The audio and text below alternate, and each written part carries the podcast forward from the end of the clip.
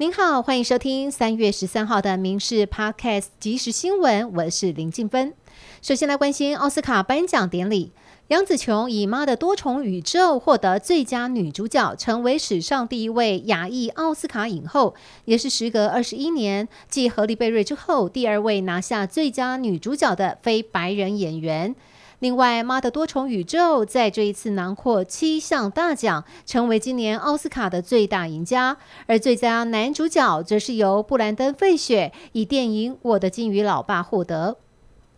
舞蹈明星甄子丹专访的时候语出惊人，称香港的反送中运动不是抗议，而是暴动，结果遭到超过十万人签名连署，呼吁奥斯卡取消甄子丹参加颁奖典礼。但甄子丹丝毫不受抵制声浪影响，仍然和妻子现身奥斯卡现场。民运人士王丹发文表示，很遗憾奥斯卡主办方还是向中共叩头了，但相信他们会付出代价。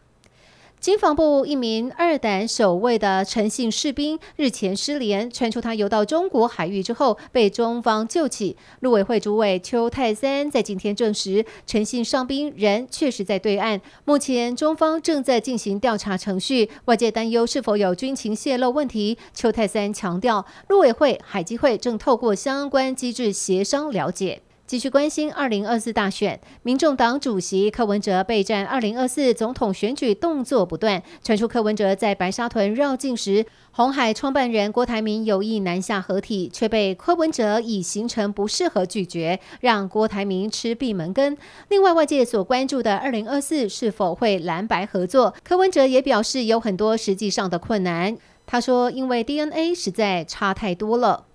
民进党内总统初选展开，登记第一天早上，赖清德已经委托办公室人员前往党中央领表，预计周三亲自完成登记，在周五登记截止。如果只有赖清德一人参战，民进党总统人选将会提前出炉，否则将进入初选程序。预计四月十二号公告总统候选人。赖清德现阶段将持续朝国政方向、青年对话、党内整合等面向布局，为二零二四积极备战。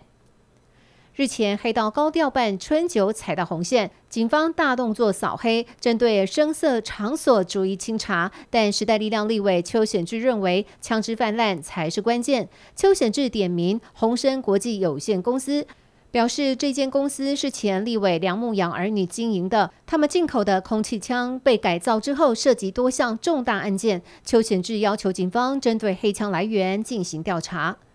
台南铁路地下化工程原定在二零二四年年底完工，不过工程一开挖，竟然挖出十九处历史遗迹，包括清朝大北门城垣遗迹、人骨等等。挖出的遗构还得经过文字单位的鉴定，再研究是否具有保存价值以及往后保留的方式。交通部长王国才坦言，南铁路地下化工程将延后至少一年以上，铁路建设与文化资产保存需要兼容并蓄。再来关心娱乐消息，四十一岁女星 Selina 去年三月认爱小七岁的圈外男友，在今天无预警公布怀孕喜讯。她透露宝宝的小名取为小腰果，目前已经怀孕十二周。Selina 回想得知怀孕的当下，立刻喷泪，感动直呼真的要当妈妈了。Selina 透露自己的肚子很大，两个月看起来像六个月。而除了小宝宝之外，还有四颗肌瘤以及胀气等原因。不过幸好检查结果一切顺利，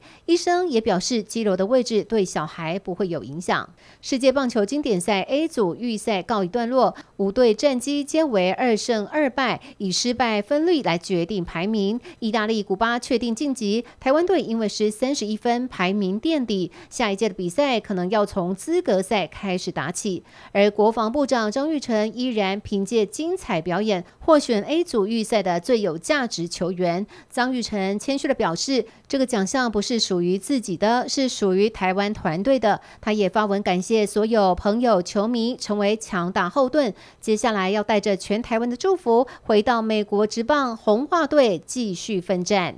以上新闻由民事新闻部编辑，感谢你的收听，我们再会。